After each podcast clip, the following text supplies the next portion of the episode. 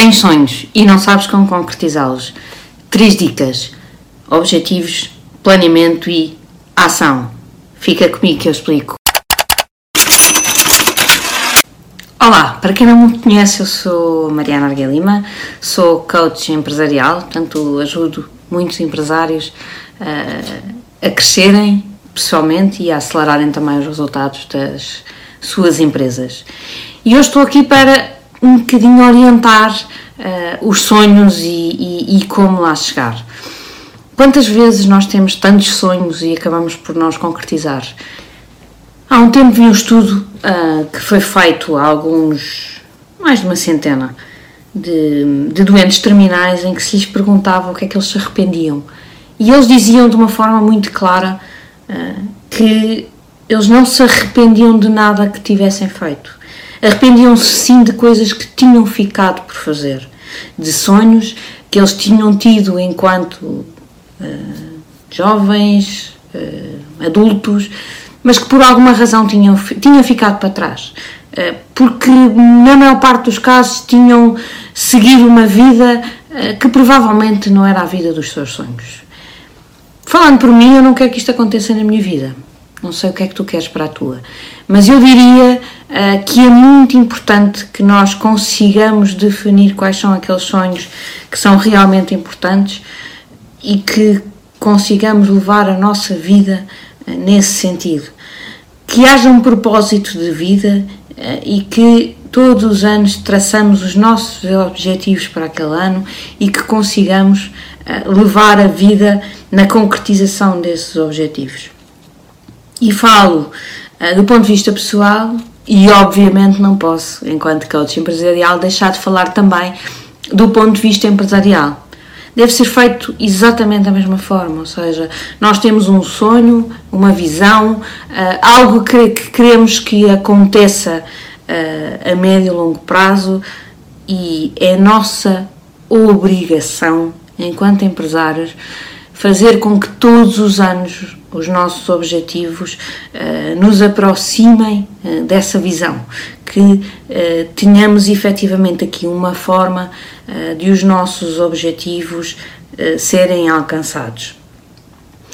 E para, para que os nossos objetivos sejam alcançados, é fundamental não só cuidarmos da nossa mentalidade, garantir uh, que temos os pensamentos certos, que uh, somos uh, aquilo que uh, no outro vídeo eu caracterizei de vencedores. Vejam o vídeo, há de aparecer aí o link para o vídeo. Mas temos que ter uma mentalidade de vencedor, temos obviamente que ter os conhecimentos necessários para chegar a esses objetivos, mas devemos também e de uma forma muito clara definir os nossos objetivos. O nosso cérebro é uma máquina potentíssima, eh, mas precisa de uh, direções exatas. Tem que saber exatamente o que é que nós estamos à procura. É como se entrássemos num táxi uh, e ele nos pergunta qual é a primeira pergunta que eles fazem: para onde é que quer ir? O táxi sabe onde está e nós dizemos para onde é que quer ir.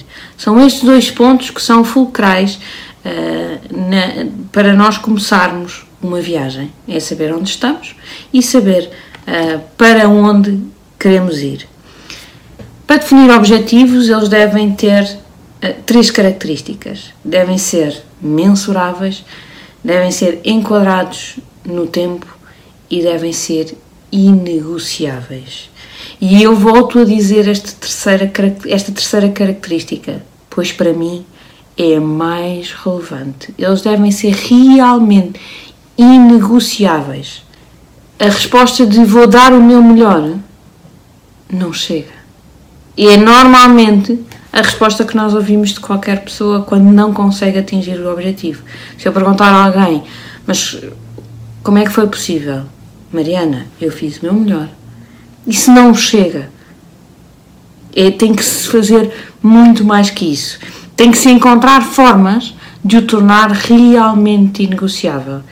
Temos que passar do que é para o que tem que ser e temos que lhe atribuir aqui um, uma conotação de dor muito grande ou de um prazer enorme, de forma a que ele realmente signifique este inegociável. Deixa-me contar-vos uma história que se, passa, que se passou comigo uh, há relativamente pouco tempo.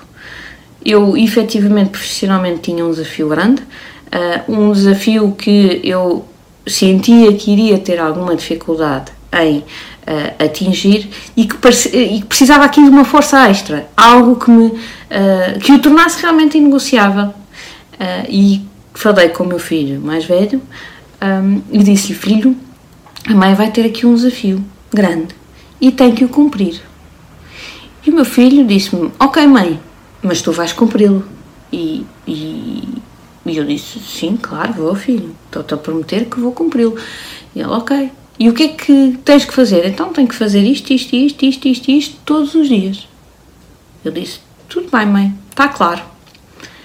Todos os dias, quando eu chegava a casa, o meu filho me perguntava: Mãe, fizeste isto, isto e isto conforme me tinhas dito? Fiz. Muito bem, mãe. No dia a seguir, a mesma coisa.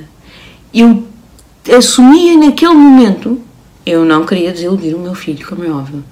E eu assumi naquele momento que, estava, que tinha que fazer por uma questão de amor ao meu filho. E fiz, e posso-vos dizer que o objetivo foi superado uh, ainda há um mês da, da, data limite. Portanto, quando nós uh, sentimos que uh, o, o, o, é difícil, temos que pôr ainda um patamar maior, algo que é mais forte, algo que significa ainda mais. E pode ser uma coisa de prazer absoluto ou de dor muito grande. Se eu não cumprisse aquele objetivo e o meu filho ficasse desiludido comigo, isso ia significar para mim uma derrota terrível, algo que eu não queria mesmo que acontecesse. E portanto, ao, ao uh, lhe atribuir aquele significado, foi muito mais fácil a seguir com o meu objetivo. Vocês só têm que acreditar de que uh, é possível e torná-los efetivamente inegociáveis. Claro que para isso muitas vezes vão ter que sair da vossa zona de conforto, mas é assim também que nós crescemos. Se nós ficarmos sempre na nossa zona de conforto, vamos ficar uh, sempre limitados. Temos que nos estar sempre a desafiar e ser capazes de ir mais além. Depois de ter um bom objetivo e bem traçado e com uh, as características que uh, eu vos enunciei, falta um plano.